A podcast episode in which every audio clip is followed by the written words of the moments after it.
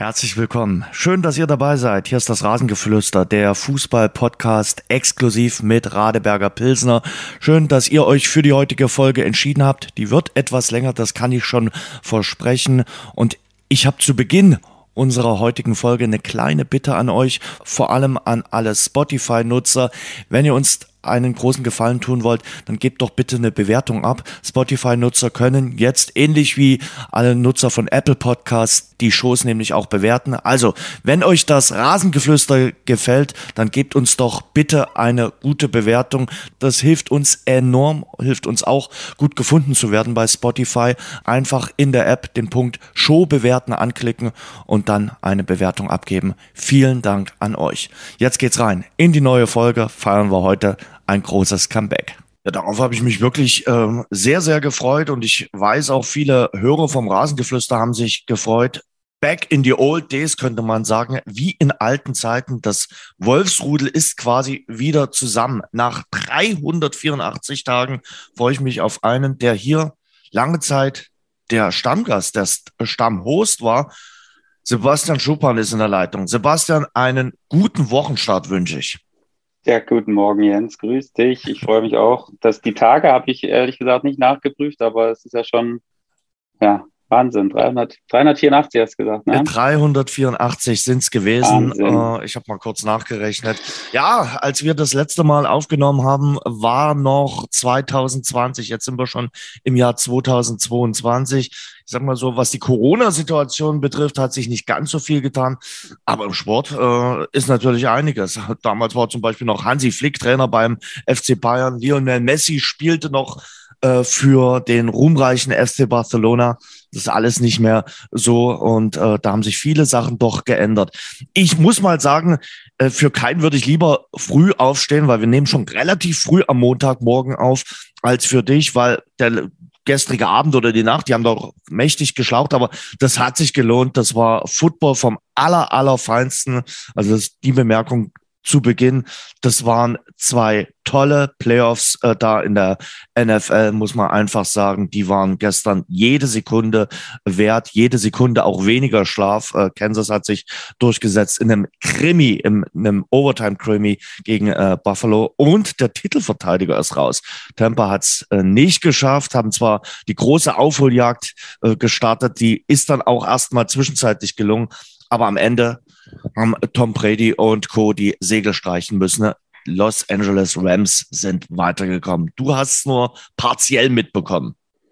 Ich habe alles, also was die NFL angeht, äh, nur gelesen, nicht geschaut, äh, habe aber doch mitbekommen, dass so eigentlich die zwei besten Mannschaften, also was die, was die Bilanz angeht, sind, glaube ich, raus. Ne? Berichtige mich bitte für mein mhm. gefährliches Halbwissen. Mhm. Und äh, ja, der Titelverteidiger ist auch raus, also äh, kann sein, dass es eine Überraschung gibt, oder? Es kann sein, aber es kann natürlich äh, sich auch eine Mannschaft durchsetzen, die in den letzten äh, zwei Jahren im äh, Super Bowl schon stand, nämlich Kansas. Die haben ja einmal gewonnen, letztes Jahr dann äh, verloren und die sind jetzt auch wieder im Conference Final dabei und gehen auch als Favorit in die Partie gegen die Cincinnati Bengals. Also äh, Kansas hat gute Chancen, äh, quasi das Drittel an Super Bowl Teilnahmen äh, perfekt zu machen. Aber der Gegner, wenn es zum Beispiel LA Rams äh, wird, äh, hätte dann natürlich Heimvorteil, weil Super Bowl 13. Februar in Los Angeles auf jeden Fall ist das sicherlich kein Nachteil. Dafür lohnt sich definitiv, mal das nächste Spiel noch zu gewinnen. Ja, ja. ja es ist ja so ein bisschen wie im deutschen DFB-Pokal. Ne? Also das ist jetzt cool, da alle, alle riechen Lunte quasi. Die Favoriten sind raus. Gut, außer Kansas, äh, mhm. muss man jetzt sagen. Und dann, äh, ja, kann es natürlich eine Überraschung geben. Mhm. Das wäre cool. Ja, also, also in beiden Wettbewerben. Ja, ja, DFB-Pokal, lass uns mal ganz kurz mit dem DFB-Pokal einsteigen. Das waren wirklich verrückte Spiele am äh, Dienstag und am äh, Mittwoch, auch mit kuriosen Szenen.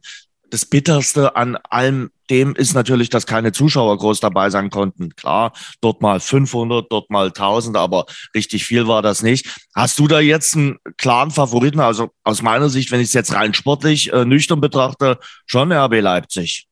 Ja, ich glaube, Leipzig und Freiburg können sich da berechtigte Hoffnungen machen, so momentan die Top-Favoriten zu sein. aber was heißt das schon im Pokal? Ich meine, es sind so viele Zweitligisten wie noch mhm. nie, glaube ich, in, mhm. äh, in, der, in der nächsten Runde. Und ist ja irgendwie auch cool, ne? Also ich meine, das macht ja den Reiz aus. Ähm, DFB-Pokal ist, äh, ist eine echt schöne Sache. Und äh, ich meine, vielleicht gibt es ja die Option, dass dann in den nächsten Runden auch wieder ein paar mehr Zuschauer dabei sein können, dass die Mannschaften auch nochmal von ihren Anhängern mehr getragen werden können, was natürlich dann cooler ist, äh, wenn du Runde um Runde weitergehst. Mhm. Ähm, das ist ja das, was denn, was das, was das Salz in der Suppe ist. Und ja, drücken wir mal die Daumen. Aber ja, also nominell auf dem Papier würde ich auch sagen, Leipzig, Freiburg so, sind so momentan die Top-Favoriten. Zum Thema Zuschauer sitzen ja heute die Ministerpräsidenten mal wieder äh, mit der Regierung zusammen, um über mögliche weitere Maßnahmen äh, in der Corona-Krise zu beraten. Mal schauen, was da rauskommt. Aber ich glaube, irgendwann muss man jetzt auch mal dann einen Plan entwickeln, wie man aus dieser ganzen Formalitätenkrise äh, versucht rauszukommen. So ein Exit-Plan, den andere Länder vielleicht ja sogar schon haben. Ja, es ist wieder mal ein Flickenteppich, der momentan stattfindet. Ne? Ich habe gestern mhm. äh, Magdeburg wieder 7500, wenn mich nicht alles täuscht, zumindest ja. zugelassen. Ich habe jetzt nicht genau gesehen, ob sie auch wirklich ja, drin ja, waren, aber es hat sich gut so angehört. Mhm. Und ähm, ja, das ist natürlich dann wirklich ein Wettbewerbsvorteil. Das ist ja wirklich ein riesen, riesen Unterschied. Und ähm, da muss jetzt, da muss jetzt irgendwie ein Weg erschaffen werden, wie sich lohnt für die Vereine, da auch wieder äh, Hoffnung zu haben, dass man, dass man mit Zuschauern spielen kann. Mhm. Waren sogar ähm, 12.500. 12.000. Ah, ja, stimmt. sie hätten 13.000 genau, äh, äh, Zuschauer zulassen können. Am Ende waren es äh, 12.500. Ja, also das ist ja wirklich, äh, also ich glaube, dass man das auch momentan machen kann, ohne dass man ohne dass man da ein unfassbares Risiko eingeht. Da kann man immer noch in den Stadien genug, äh, genug Abstand halten und äh, Plätze frei halten. Mhm. Und äh, ja, also, aber ich denke, es wird wieder darauf hinauslaufen, dass es eher so eine vorsichtige Variante gibt und dass dann je nachdem, wie die Bundesländer regiert werden, wieder mal extra Sachen nochmal abgemacht werden. Ich meine, Markus Söder, eigentlich der äh, absolute vorsichtigste, hat jetzt angekündigt, dass selbst wenn es keine, äh, wenn es keine Einigung gibt, dass er dann Vorreiter sein will im Öffnen, was die Zuschauer angeht. Und ja, da sind wir mal gespannt. Also es ist wie immer fürchterlich unklar. Hm. Das stimmt auf jeden Fall. Ja, wie gesagt, wenn du dir überlegst, da waren in Magdeburg jetzt gestern 12.500 ich glaube, geografisch gesehen, Hannover ist jetzt nicht so weit weg äh, von äh, Magdeburg. Keine Ahnung, ob ob es da andere Viruslasten gibt, aber dort durften dann nur 500 dabei sein. Das kannst du teilweise den Menschen auch nicht richtig erklären. Und ich mache es jetzt nicht nur an irgendwelchen Zuschauerregelungen im Sport äh, fest, sondern es sind auch andere Regelungen, die von Bundesland zu Bundesland komplett anders sind und damit auch nicht vermittelbar. Ja, es ist, es ist einfach nur, es ist einfach nur ernüchternd, auch für alle Beteiligten, sowohl die Zuschauer können sich auf nichts einstellen. Ne? Da, da, müssen sie immer wieder ganz spontan, äh, wird da geändert und die mhm. Vereine, ich meine, da kenne ich mich jetzt nur ein bisschen besser aus äh, als noch vor 390 Tagen, sagen wir mal ein bisschen, ja, aber da war ich ja schon, da war ich ja, glaube ich, schon im ja, Amt. Ja, klar. Ähm, aber das ist natürlich Planungssicherheit gleich null. Und äh, ich meine, diese Regelung gerade mit 500 und 1000 Zuschauern, das ist ja alles schön und gut. Das äh, machen die Vereine natürlich auch, aber das ist ein Minusgeschäft. Also da gehst du am Ende mit Minus raus, äh, weil du da mehr Sicherheitskosten hast, als du, als du einnimmst mit diesen, mit diesen 500 Zuschauern. Und dementsprechend ist das natürlich was, was, was für die Vereine dann nicht tragbar ist. Hm. Und äh, ja, da muss eine Regelung her, womit die Vereine auch relativ sicher planen können, weil das ist natürlich ja, das ist ganz, eine ganz, ganz schwierige Gemengelage. Vor allen Dingen dann natürlich, je weiter runter es in den Ligen geht, desto schwieriger natürlich, weil Vereine darauf angewiesen sind. Und äh, hofft man oder wünscht man sich, dass es jetzt zu einer Regelung kommt, die auch ein bisschen Bestand hat ich glaube, diesen Domino-Effekt, den haben äh, viele noch gar nicht begriffen, auch äh, gerade die, die da vielleicht in den Amtsstuben äh, sitzen. Ähm, das kann richtig krasse Auswirkungen haben, das, was wir da äh, gerade momentan sehen. Vorsicht ist wichtig und über allem äh, steht natürlich die Gesundheit. Aber ähm, am Ende wird es auch nicht so sein, dass auf einmal, äh, wenn dann wieder, ich sag mal, 20.000 Zuschauer oder 50 Prozent Auslastung zugelassen sind, dass dann alle auf einmal wieder sagen, okay, nächstes Wochenende Wochenende haben wir Zeit, sind wir wieder da, weil die Leute haben sich, und das haben wir hier auch schon ein, zwei Mal besprochen, umorientiert. Viele äh, meiden auch weiterhin äh, Massenveranstaltungen. Das wird nicht so einfach sein, äh, de, da den Schalter umzulegen und zu sagen, okay, jetzt ist alles so, wie es mal früher war. Ich meine, man merkt es ja auch an sich selbst. Man hat einfach äh, irgendwie ähm, jetzt in meiner Situation ich gucke natürlich viel Fußball, aber man hat schon irgendwie einen, einen kleinen Abstand äh, genommen irgendwie, weil das, ja, weil es einfach nicht normal ist und weil es ein komisches Gefühl ist und äh, weil man natürlich die Wochenenden sich dann irgendwie anders einplant. Logisch. Also man sitzt ja jetzt nicht nur äh, und trauert den ganzen Wochenende darüber, dass man nicht äh, im Stadion sein kann, sondern man macht halt was und äh, gegebenenfalls sind das natürlich immer die Zeiten, wenn man Kinder hat, dass man da irgendwie unterwegs ist und dann siehst du nichts. So, und dann äh, Stück für Stück äh, entfernst du dich äh, davon, von diesem Produkt und äh, der ein oder andere mag vielleicht sogar deinen Gefallen daran finden und bleibt erstmal fern. Und das ist natürlich äh, ganz, ganz schwierige Situation für die Vereine nachher, weil man es auch wirklich sehr schwierig einschätzen kann, wer, wer ist da wirklich noch dabei, wenn es wieder losgeht, wer nicht. Da kann man unglaublich viele Aktionen planen, aber auch bei den Aktionen weißt du nicht, was du für einen Zuspruch bekommst. Und ähm, ja, das ist, das ist wirklich sehr schwierig. Mhm wirklich keine einfache Situation. So, wir wollen jetzt äh, quasi wie in den alten Zeiten über alle äh, Ligen, unsere drei Ligen so ein bisschen sprechen, aber natürlich dann auch ganz, ganz ausführlich mal auch über deine äh, Situation äh, sprechen. Das ist mir heute äh, ganz, ganz wichtig.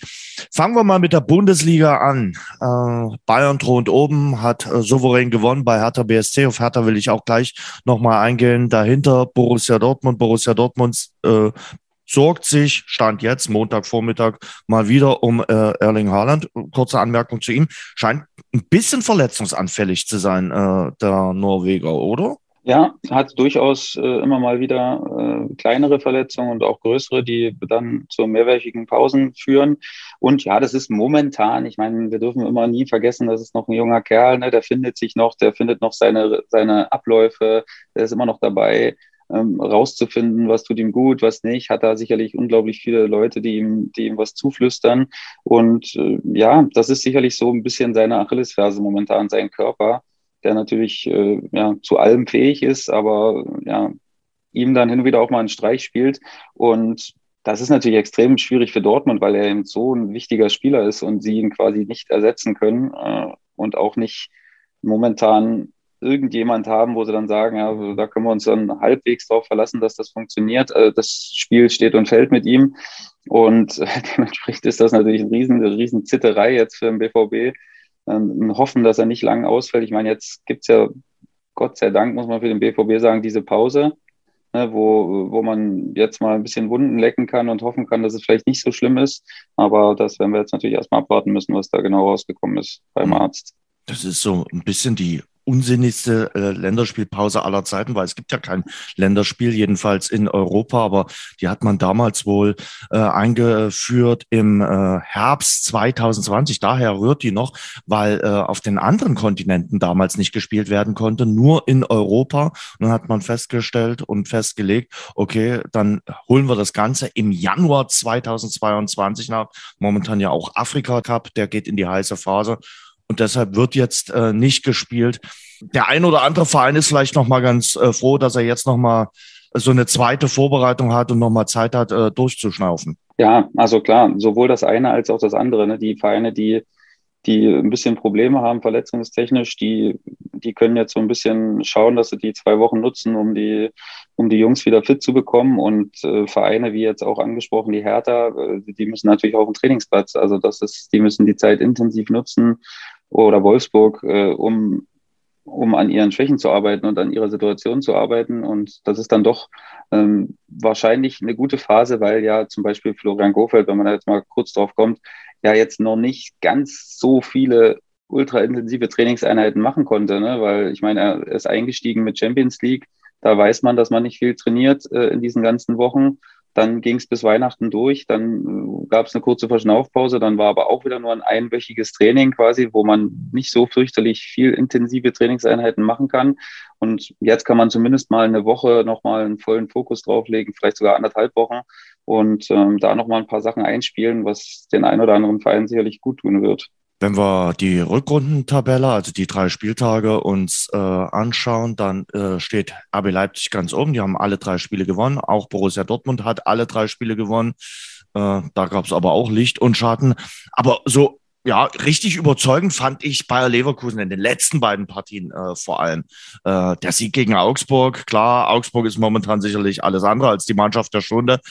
Aber äh, auch äh, wie Bayer momentan wieder spielt, äh, offensiv äh, frischend, klar, hinten lassen sie immer mal einen durch, aber das finde ich schon stark. Äh, ja, Leverkusen mal wieder mit äh, Werkself-Fußball. Die Konstanz, das wird äh, das große Thema sein unter Bayer Kreuz. Das macht mir auch Spaß äh, zuzuschauen. Ich habe jetzt wirklich auch ein paar Spiele von Leverkusen gesehen in diesem Jahr und äh, sehr, sehr guter Fußball, sehr, sehr schneller Fußball auch. Das macht mir mal sehr viel Spaß. Wenig Ballkontakte, schnelle Überbrückung von, von Raum. Sie haben natürlich auch absolut die Spieler dazu. Mhm. Und ähm, das ist sehr, sehr schwer zu verteidigen für viele Mannschaften. Da hat sich Gladbach auch fürchterlich schwer getan in dem Spiel. Da hätte Leverkusen schon eher den Sack zumachen müssen. Und ähm, ja, Augsburg habe ich auch viel gesehen. Und äh, ja, ich meine, in Leverkusen, man kann verlieren. Das ist, das ist schon klar, auch mit, dem, mit der Form, die sie im Moment haben. Das ist die große Frage. Können sie das konservieren auf lange Zeit? Ich meine, wenn man sich die Tabelle anschaut, dann geht es eigentlich in Anführungszeichen darum, die Champions League zu sichern. Und ich glaube, da haben sie ziemlich gute Chancen, weil die Konkurrenten ja doch jetzt eigentlich nicht die üblichen Verdächtigen sind, ne? sondern mhm. Freiburg, Union, Leipzig kommt jetzt wieder. Mhm. Die werden sich schon da ranpirschen und Hoffenheim momentan. Und deswegen glaube ich, dass Leverkusen da schon sehr, sehr gute Chancen hat, sich diesen dritten Platz auf Dauer zu sichern. Mhm. Am Ende könnte es darauf auslaufen. Bayern, Dortmund, Leverkusen, Leipzig. Mal schauen. Aber momentan ist äh, Union äh, Vierter. Bei Union fragt man sich immer, äh, können die das durchhalten? Und äh, dann äh, schlagen die ständig ein das Schnippchen. Letztes Jahr haben sie sich erstmals fürs internationale Geschäft, also für diese Conference League, durch die Bundesliga qualifiziert, waren ja auch schon vorher mal im Europapokal dabei. Wie gesagt, äh, die haben sich richtig etabliert. Ja, ich bin ein riesen Union-Fan, muss ich sagen. Ähm, aber nicht, weil sie jetzt so unfassbar äh, tollen Fußball spielen, aber weil sie einfach genau wissen, wer sie sind. Also die haben die, diese Identität, die sie haben, die ziehen sie von Anfang bis Ende durch. Egal gegen wen es ist. Ne? Also ich habe sie auch schon äh, im Pokal in Mannheim gesehen, äh, im Stadion äh, diese Saison. Da haben sie einfach genauso gespielt. Also es war jetzt nicht so, dass sie gesagt haben, wir sind jetzt hier Favorit, wir müssen jetzt irgendwas Verrücktes machen, sondern die haben genau ihren Spielstil gespielt. Egal gegen wen das war. Und Sie werden auch nicht nervös oder so, wenn es mal, wenn sie mal zurückliegen oder so. Die ziehen ihr Ding durch. Urs Fischer macht da, glaube ich, unglaublich gute Arbeit, das zu vermitteln und den Spielern auch dieses Vertrauen zu geben, zu sagen, hey, wenn er das ist unsere Art von Fußball, die klappt. Das ist, das ist so, wo wir den, wo, oder das ist die Art, wo wir den Gegnern einen Schritt voraus sind, weil wir unglaublich physisch spielen und weil wir einfach eine klare Idee haben, wie wir, wie wir es machen wollen. Und äh, Union ist für mich dann trotzdem, klar, RB äh, ist natürlich so von der Mannschaft her die bessere Mannschaft, das muss man ganz klar sagen, von den Einzelspielern her. Aber Union ist für mich jetzt zwischen Freiburg und Hoffmann die Mannschaft, wo ich sage, die wird am ehesten von den dreien da bleiben, weil sie einfach eine Konstanz haben. Bevor wir über die Mannschaften reden, die momentan eher enttäuschen, noch ein Wort zu Arminia Bielefeld. Die enttäuschen nämlich nicht. Die haben mich enttäuscht, weil sie mir meinen äh, Freitagsabend-Tipp versaut haben, weil ich dann doch mir relativ sicher war, dass es Eintracht Frankfurt schafft. Gegen Arminia Bielefeld hm, ist nicht so eingetreten. Äh, Arminia Bielefeld hat das Freitagabendspiel gewonnen gegen die Frankfurter Eintracht äh, mit äh, 2 zu 0 und äh, steht damit jetzt auf einem äh, Nicht-Abstiegsplatz. Äh, wie sind die Hoffnungen, wie sind die Aussichten für deinen Ex-Verein? Also erstmal kann, leide ich da total mit dir, Jens, weil das, da habe ich wirklich nicht, auch nicht mit gerechnet. da habe ich wirklich auch nicht mit gerechnet. Das hat mich echt überrascht, dass, dass der Arminia da in Frankfurt gewinnt, weil Frankfurt ja trotzdem äh, sich total stabilisiert hat und eigentlich einen, eigentlich trotzdem äh, alles in allem eine, eine total aufstrebende Bilanz hatte in den letzten Wochen und Monaten. Und ähm, ja, Arminia ist eine Mannschaft auch, die, gegen die man nicht so gern spielt trotzdem. Also selbst gegen die guten Mannschaften sind sie, versuchen sie es schon immer ausgeglichen zu gestalten und äh, sie haben halt wirklich äh, hinter der Sturmspitze eine, so, eine, so eine Dreierreihe, die dann wirklich gefährlich ist. Okugawa, Wimmer, Krüger, äh, also da haben sie schon Spieler, die erstens über eine sehr gute Schnelligkeit verfügen und sehr variabel sind und sehr schwer zu greifen sind. Und ähm, ja, sie hatten halt immer wieder ein bisschen Probleme, Tore zu erzielen. Aber ähm, das hat sich jetzt gerade zumindest äh, ein bisschen relativiert, weil sie jetzt also zweimal zwei Tore hintereinander gemacht haben.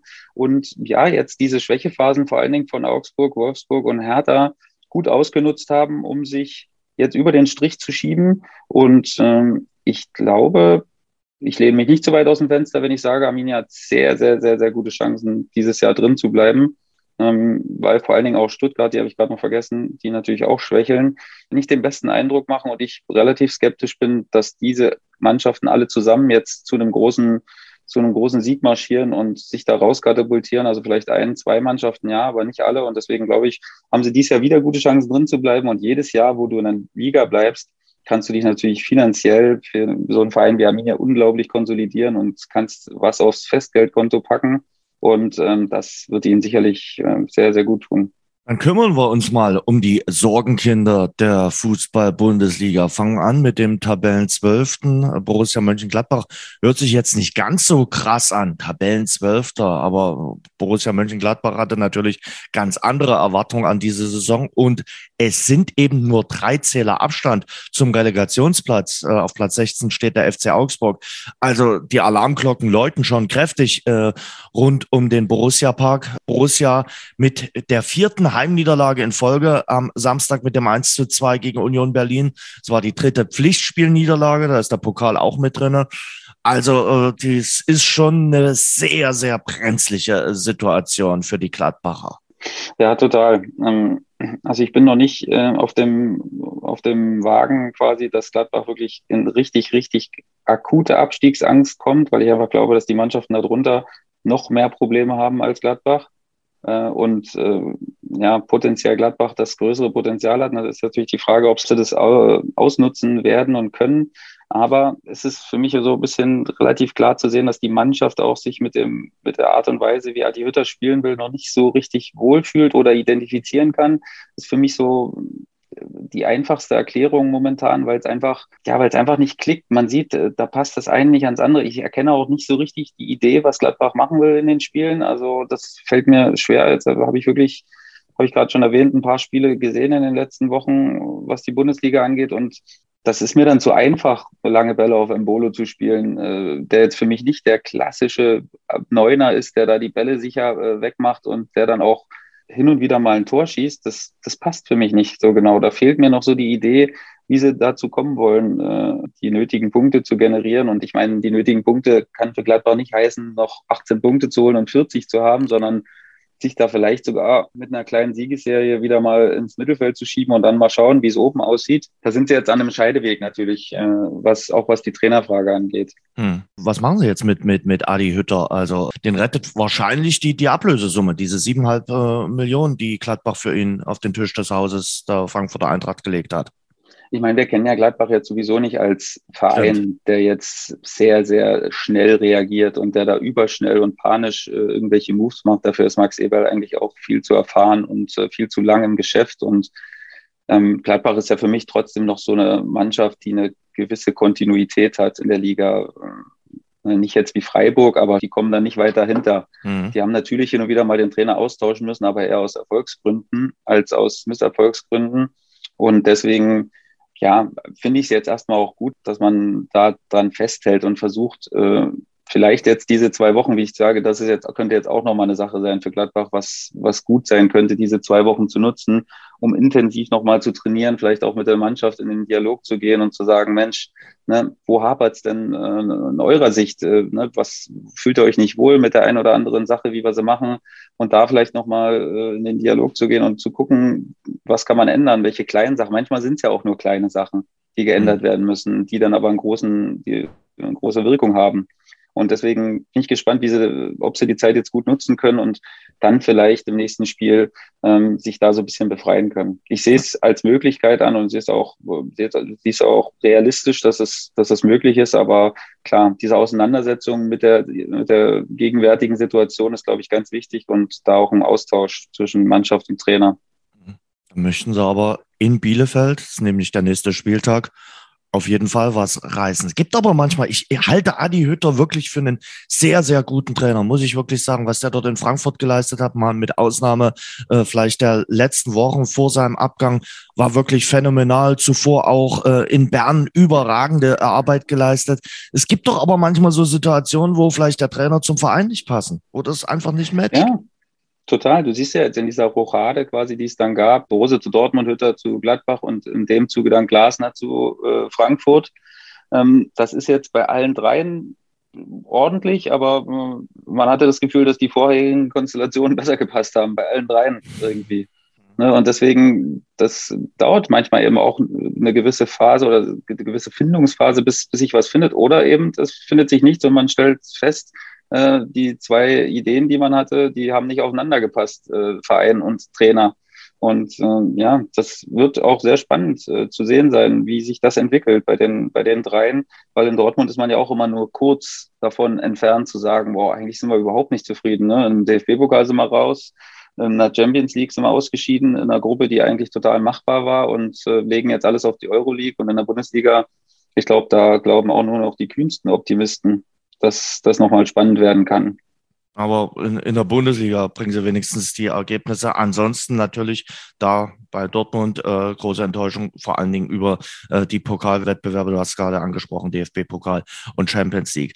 Also das wird interessant, was äh, in Gladbach mit Adi Hütter äh, passieren wird. Und es wird auch interessant, was mit den beiden passiert, äh, die spätestens im Sommer gehen werden, Zakaria und Ginter, äh, die momentan jetzt auch nicht den glücklichsten und zufriedensten Eindruck machen. Ja, da haben wir natürlich so ein paar Fälle in der, in der Bundesliga gerade, wo vereinspolitische Sachen quasi so ein bisschen vorgeschoben werden. Das ist auch in Stuttgart bei Kempf äh, der Fall gewesen und die Davi, dass da so ein bisschen, äh, ja, wie gesagt, vereinspolitische Entscheidungen getroffen wurden vor den sportlichen Sachen. Ich glaube auch, dass man Matthias Ginter in dem Sinne da nicht rauslassen kann, aber das ist eben für den Verein jetzt ähm, wichtiger, eben noch Geld zu verdienen mit, mit Skinter, vor allen Dingen in der Lage, wo wir momentan stecken, haben wir ja vorhin schon besprochen. Sehr unklar, wie es mit den Zuschauern weitergeht. Und ich meine, da muss man in gewisser Weise die Vereine auch verstehen können, dass sie jetzt versuchen, da noch Geld mitzunehmen. Es ist natürlich ein Spiel mit dem Feuer, weil Matthias Ginter halt ein sehr wichtiger Spieler für Gladbach ist und Gladbach jetzt nicht in der Situation ist, zu sagen, wir probieren da jetzt mal was aus, aber sie gehen eben dieses äh, Risiko gerade ein und äh, versuchen es momentan noch nicht mit Erfolg gekrönt, aber ja, werden wir jetzt mal sehen, was diese zwei Wochen jetzt auch bringen. Da wird sicherlich dann nochmal ähm, sehr viel klarer werden. Zum einen, weil natürlich die äh, Transferphase dann vorbei ist und äh, zum anderen, was diese Trainingsarbeit gebracht hat. Das wird auf jeden Fall jetzt nochmal eine hektische Phase, ne? Also die, die, ja. die nächsten äh, sieben Tage, bis das Transferfenster äh, schließt hier in Europa, bis zum sogenannten Deadline Day. ja, da ist sehr viel Druck drin, Jens. Ne? Also vor allen Dingen von Spielern, die dann eigentlich gehen, vermeintlich gehen sollen und die Vereine das gern hätten. Da haben die Spieler natürlich das Ding so ein bisschen in der Hand. Ne? Also die können da auch ein bisschen mit dem Druck der Vereine spielen und mhm. das sind dann immer gefährliche Situationen für Spieler und Verein. Und da muss man dann einen guten Weg finden. Da muss man trotzdem versuchen, ständig im Austausch zu bleiben, um da eine Lösung zu finden, die dann am Ende des Tages für beide äh, möglich und machbar ist. Und ähm, ja, das wird sicherlich bei manchen Sachen klappen, bei einigen vielleicht auch nicht. Und die Spieler werden da bleiben bis zum Sommer. Hm. Ruft dann äh, der Spielerberater XY äh, häufiger beim Sportvorstand an und äh, klingelt da das äh, Telefon in der letzten Woche vor dem Schließen des Transferfensters noch häufiger? Braucht man da quasi zwei Akkuladungen? Du kannst es ja aus eigener Erfahrung schildern. Ja, klar. Also das ist, äh, die letzten Wochen sind immer, die gehen immer heiß her. Da passieren auch nochmal Sachen. Da gibt es nochmal Anfragen für Spieler, die man überhaupt nicht verkaufen möchte oder die man überhaupt nicht abgeben möchte. Und da muss man dann sehr schnell und äh, ja, aber trotzdem sicher entscheiden, was, was ist nötig, was ist möglich, wen kann man abgeben, kann man das verkraften oder nicht. Und man mit den Spielern, wo es auf Abschied steht oder wo man, wo man gern abgeben möchte, da ist man mit den Beratern sowieso fast täglich im Austausch ähm, was gibt's Neues, äh, welche Ideen hat man noch, dann da sind ja die Berater auch, also ich meine, die wollen ja auch keine unzufriedenen Spieler äh, haben am Ende. Ne? Die mögen natürlich auch, wenn die Spieler äh, happy mit ihrer Situation sind und ähm, wenn ein Spieler dann nicht spielt, ein mögliches halbes Jahr quasi oder zu wenig Einsätzen kommen wird, das, das macht ja weder Spieler noch Berater äh, am Ende glücklich und deswegen wollen alle eine Lösung finden, aber es prallen natürlich verschiedene Interessen aufeinander. Ne? Der Verein will natürlich gern so viel Geld haben wie möglich oder in dem Falle, wenn man abgeben möchte, so viel Geld sparen wie möglich und der Spieler möchte natürlich gern so viel Geld mithaben wie möglich äh, und deswegen ist das äh, immer sehr schwierig und man muss sehr diplomatisch vorgehen. Aber es macht natürlich auch den Reiz der Sache aus, da zu Lösungen zu kommen, ist, ist eine spannende Sache und macht dann auch irgendwie Spaß. Nach Gladbach wollte ich mit dir über Wolfsburg reden. Ganz ausführlich habt ihr im Rasenfunk äh, vor einer Woche äh, über den VfL Wolfsburg, die Situation dort äh, gesprochen, auch äh, mit einem äh, Journalisten, mit einem Beobachter des Vereins. Äh, die Folge würde ich verlinken. Lohnt sich, weil es wirklich sehr ausführlich über den VfL geht. Der VfL nach der Niederlage gegen RB Leipzig gestern im 0 zu 2, wo sie gar nicht so schlecht gespielt haben, jetzt seit elf Pflichtspielen ohne Sieg. Der Move zu Florian Kofeld, hat nicht funktioniert. Nein, ich äh, muss dazu sagen, weil mein Redeanteil war da relativ gering, weil natürlich da der Journalist direkt aus Wolfsburg war und da total die Expertise hatte. Also ich habe da zwei Spiele gesehen davor und äh, habe dann natürlich die momentane Situation so ein bisschen erfassen können, aber das große Ganze natürlich nicht so. Ich hatte am Ende der Folge dann noch gesagt, für mich war es vielleicht, also ich halte Florian Kofeld für einen, für einen guten Trainer, der auch nach Wolfsburg passen könnte, aber für mich war es so ein bisschen, also ich weiß nicht, wie er es selbst sieht oder ob er sich das so eingestehen würde, aber vielleicht ein bisschen früh nach hm. Bremen. Ich glaube, manchmal nach solchen Phasen, wie diese Kofeld jetzt in Bremen hatte, wo es jetzt wirklich zwei Jahre lang jede Woche vom Anfang an um die, um die Wurst ging quasi und äh, du dir jeden Tag diese ganzen Sachen durch den Kopf gehen lässt. Wie kriegen wir es hin? Ne, das kann doch nicht sein, dass wir da nur unten drin äh, hängen. Und wie kriegen wir es hin, die Wände? Schaffen wir es am letzten Spieltag wieder dann Relegation und alles? Also aus, auf ist ja unglaublich viel eingeprasselt und das zu verarbeiten, das geht eigentlich nicht in ein paar Wochen. Ne? Da musst du eigentlich erstmal versuchen, in dich zu gehen und auch mal selbst zu reflektieren, weil in dieser Phase, wo du da drin steckst, da kommst du niemals dazu. Unmöglich. Du mhm. steckst mhm. da so in der täglichen Arbeit drin, du kannst gar nicht mal einen Schritt zurücktreten und sagen, okay, jetzt schaue ich mir das nochmal an. Welche Entscheidungen habe ich getroffen in den letzten Wochen? Wie, wie sind die ausgegangen? Ne? Was, was hat gewirkt, was nicht? Das, dazu kommst du oft nicht, weil du so in, dieser, in diesem Hamsterrad drin steckst. Und ähm, ich hätte mir fast gewünscht, dass er noch ein bisschen länger äh, versucht, äh, die Ruhe für sich auch zu finden weil er ist ja dann auch wieder in schwierige Situationen reingekommen, wie es ja eigentlich so häufig ist, wenn man irgendwo in der Saison kommt. Da kommt man ja nicht, weil es so toll läuft für den Verein meistens. Er macht mir so den Eindruck, dass er jetzt schon wieder so in diesem in dieser Bremen-Sache drin ist, ne? wenn man auch Interviews von ihm hört, genau, mhm. und äh, Pressekonferenzen sich anhört die könnte man, glaube ich, eins zu eins übereinander legen gerade. Und äh, er wird natürlich nicht müde, der positive Typ zu sein und immer wieder Sachen anzuschieben und zu sagen, nein, ich sehe gute Trainingseinheiten und so, mhm. aber ich sehe viele Parallelen. Ja, ähm, auf der anderen Seite musst du natürlich, äh, das wirst du äh, komplett nachvollziehen äh, können, die Chance sehen. Du kommst zu einem Verein, der damals noch äh, aussichtsreich in der Champions League äh, dabei war, der damals auch nicht so schlecht äh, dastand äh, in der Bundesliga, wo man einfach gemerkt hat, na, das mit Van Bommel funktioniert überhaupt nicht. Und die Chance willst du ergreifen. Und äh, du siehst natürlich auch dieses Trainerkarussell. In dieser äh, Saison gibt's ja auch relativ wenig Trainerwechsel, speziell in der Bundesliga. Und dann hoffst du und willst die Chance natürlich ergreifen und sagst, ja, dann den, den Move mache ich jetzt. Absolut. Also das ist sehr schwierig, diese Entscheidung dann äh, zu treffen und zu sagen, nee, ich mache das jetzt noch nicht. Das ist, das machen nicht viele. Also das würden in dem Moment wirklich nicht viele machen, weil wie mhm. du sagst, der Reiz war natürlich sehr, sehr groß von einem potenziellen Abstiegskandidaten von wie Bremen das war in den letzten Jahren, dann zu einer Mannschaft wie Wolfsburg zu kommen, die dann doch ähm, finanziell auch nochmal ganz andere Möglichkeiten hat als Bremen. Und eben mit der Champions League, äh, das ist natürlich ein Traum für jeden, nicht nur für jeden Trainer in der Bundesliga, sondern für jeden, entweder als Spieler oder als Trainer da mal dabei zu sein. Und ähm, das kann man natürlich total nachvollziehen ich sag's nur, manchmal will man sich da selbst ja gar nicht wahrhaben, dass man vielleicht noch nicht so weit ist und sagt irgendwie, ey, ich krieg das hin, ne, das klappt schon, vielleicht habe ich, brauche ich auch einfach mal ein bisschen Glück und es hat ja auch gut angefangen, aber dann hat es eben fürchterlich nachgelassen und jetzt gibt's jetzt gibt's eben diese langanhaltende Negativserie und sehr, sehr schwierig. Jetzt geht's gegen Kräuter Fürth. Viel Spaß. Ja, das müssen sie gewinnen, oder? Nächsten Sonntag. Ja, also, logisch, ganz ehrlich. Logisch müssen sie das gewinnen, aber du hast ja Fürth gesehen, also die sind jetzt in den letzten Wochen doch deutlich stabiler geworden ja. und nicht mehr so diese Mannschaft, die man im Vorbeigehen schlägt. Also die haben schon eine andere, eine andere Struktur in ihrem Spiel jetzt drin und es ist natürlich extrem undankbar, jetzt eigentlich gegen Kräuter Fürth spielen zu müssen. Also. Gegen wen willst du ja. jetzt spielen als VfL Wolfsburg, wo du sagst, okay, äh, dort haben wir eine realistische Chance, einen, einen Sieg einzufahren? Das, das muss jetzt gegen Fürth sein. Und wenn, wenn das nicht klappt gegen Fürth, dann musst du wirklich über weitere Konsequenzen nachdenken. Also es ist jetzt meine naive Meinung.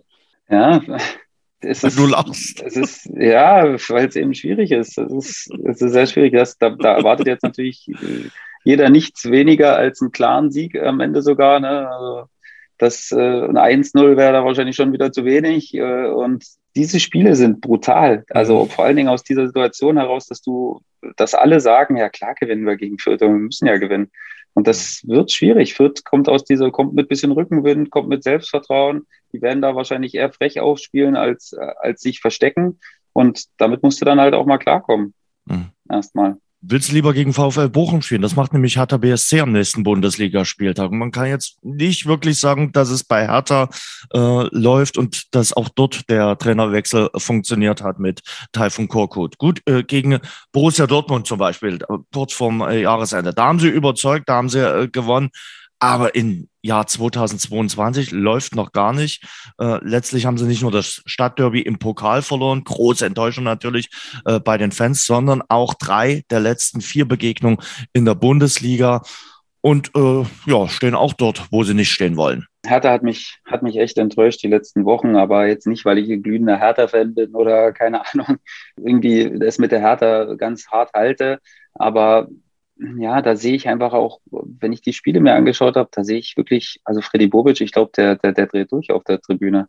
Der hat sich das auch ganz anders vorgestellt und der Trainerwechsel ist quasi verpufft. Da sehe ich auch immer eine sehr ängstliche Mannschaft und eine Mannschaft, die, die sich kaum traut, mal den Ball über verschiedene Stationen laufen zu lassen. Und da sehe ich auch eben nicht so dieses, was will Hertha machen? Wie, wie wollen sie die Spiele gewinnen? Das, das sehe ich da eben auch nicht so. Und das ist, das ist halt schade, weil der Verein halt ja schon von sich behauptet, dass sie, dass sie ein bisschen mehr Ambitionen haben. Und da sage ich jetzt nicht hier die Worte, die Hertha selbst nicht hören will, Big City Club und sowas. Also das, das nicht. Aber es kann nicht der Anspruch sein von Hertha, glaube ich, da unten bis zum letzten Spieltag an den Abstiegs- oder um die Abstiegsränge rumzuhängen und äh, dann die nächste, die nächste Saison wieder so anzugehen und dann wieder da unten hängen. Also ich glaube, da ist noch viel Arbeit äh, auf dem Tisch für Freddy Bobic. Ich glaube, der wird da nach dieser Saison jetzt extrem ausmisten, weil das, glaube ich, nicht auch so die Mentalität ist, die er von der Mannschaft sehen will. In Bochum oder zu, in, zu Hause? Nee, zu Hause, zu Hause, Freitagabend schon direkt. Ja. Ist natürlich trotzdem auch wieder so ein ähnliches Spiel wie trotzdem so ein bisschen wie für Wolfsburg. Ne? Also da sagt jetzt Hertha natürlich auch, also wenn wir Bochum, die müssen wir schlagen zu Hause. Also das ist ein Aufsteiger und äh, da haben wir jetzt schon den Anspruch, dass wir die, dass wir die schlagen und die dann wieder überholen quasi mit dem, mit dem mhm. Sieg. Ja, die Konstellation ist dann trotzdem nicht so leicht, weil Bochum eben auch ein unangenehmer Gegner ist. Die haben Köln jetzt äh, am Wochenende sehr, sehr gut bespielt. Köln ist auch eine Mannschaft, die sehr schwer zu bespielen ist, weil sie eben sehr aktiv sind und die haben das sehr gut gemacht, wie ich fand, und hätten eigentlich den Sieg meines Erachtens mehr verdient gehabt, aber so ist es in der Bundesliga. Bochum äh, wirklich äh, top. Äh, die spielen eine starke Saison. Bei Hertha glaube ich, äh, dass äh, Bobic nicht nur ausmisten wird, sondern äh, sich wahrscheinlich auch schon umschaut nach dem Trainer, der dann vielleicht mal über eine gewisse Zeit Hertha BSC trainieren soll. Ich glaube, dass mit Korkut bleibt eine Geschichte bis zum Sommer. Also kann man ja, nicht Meinst du, dass er über seinen Schatten springt und seinen Kumpel Nico Kovac anruft? Bei Kovac habe ich jetzt immer wieder gehört und gelesen, dass den doch äh, eher reizt äh, die Premier League und er scheint ja dort immer mal wieder auch auf dem äh, Tableau von einigen Vereinen äh, zu äh, sein, weil er natürlich Erfolge zum Beispiel beim FC Bayern vorweisen kann. Also und mhm. auch bei, bei der AS Monaco jetzt keine schlechte Arbeit geleistet hat, die ja auch wieder hochgeführt hat. Da scheint es dann irgendwie mit der Chemie zwischen Trainer und Mannschaft Mannschaft nicht gestimmt zu haben. Da muss er sich ja auch beim Team dann am Ende, als er sich verabschiedet haben, so ein bisschen entschuldigt haben, dass der Ton wohl etwas zu rau äh, gewesen ist. Darüber haben sich wohl die Spieler äh, etwas äh, beklagt. Also ich habe jetzt, ich hatte jetzt auch gehört, dass es wieder jetzt auch bei Monaco Probleme mit dem Sportdirektor ja, gab. Die gab es auch. Und, ne, und das ist jetzt natürlich so eine Sache, wo er ein bisschen aufpassen muss, ja. äh, weil das jetzt der zweite Verein hintereinander ist. Und deswegen glaube ich, dass es auch so charmant ist mit Bobic, weil das war ja nun die Station, wo es dann, ich glaube, am Großen und Ganzen würde er wahrscheinlich auch sagen, am besten funktioniert hat. Auch im Austausch mit Bobic schien das, schien das ein gutes, äh, gutes Tandem zu sein. Und ähm, vielleicht auch der Sicherheitsaspekt jetzt so ein bisschen, ey, den kenne ich. Ne, das, äh, das hat schon mal gut funktioniert und vielleicht kriegen wir das jetzt zusammen auch in Berlin hin. Mhm. So, aber das ist nur Küchenpsychologie von mir.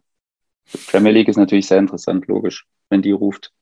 Stuttgart, Tabellenvorletzter, so eine tolle Saison letztes Jahr gespielt, äh, wirklich als äh, Aufsteiger da überzeugend den Klassenhalt geschafft, aber ich sag's jetzt einfach, das zweite Jahr ist halt schwieriger.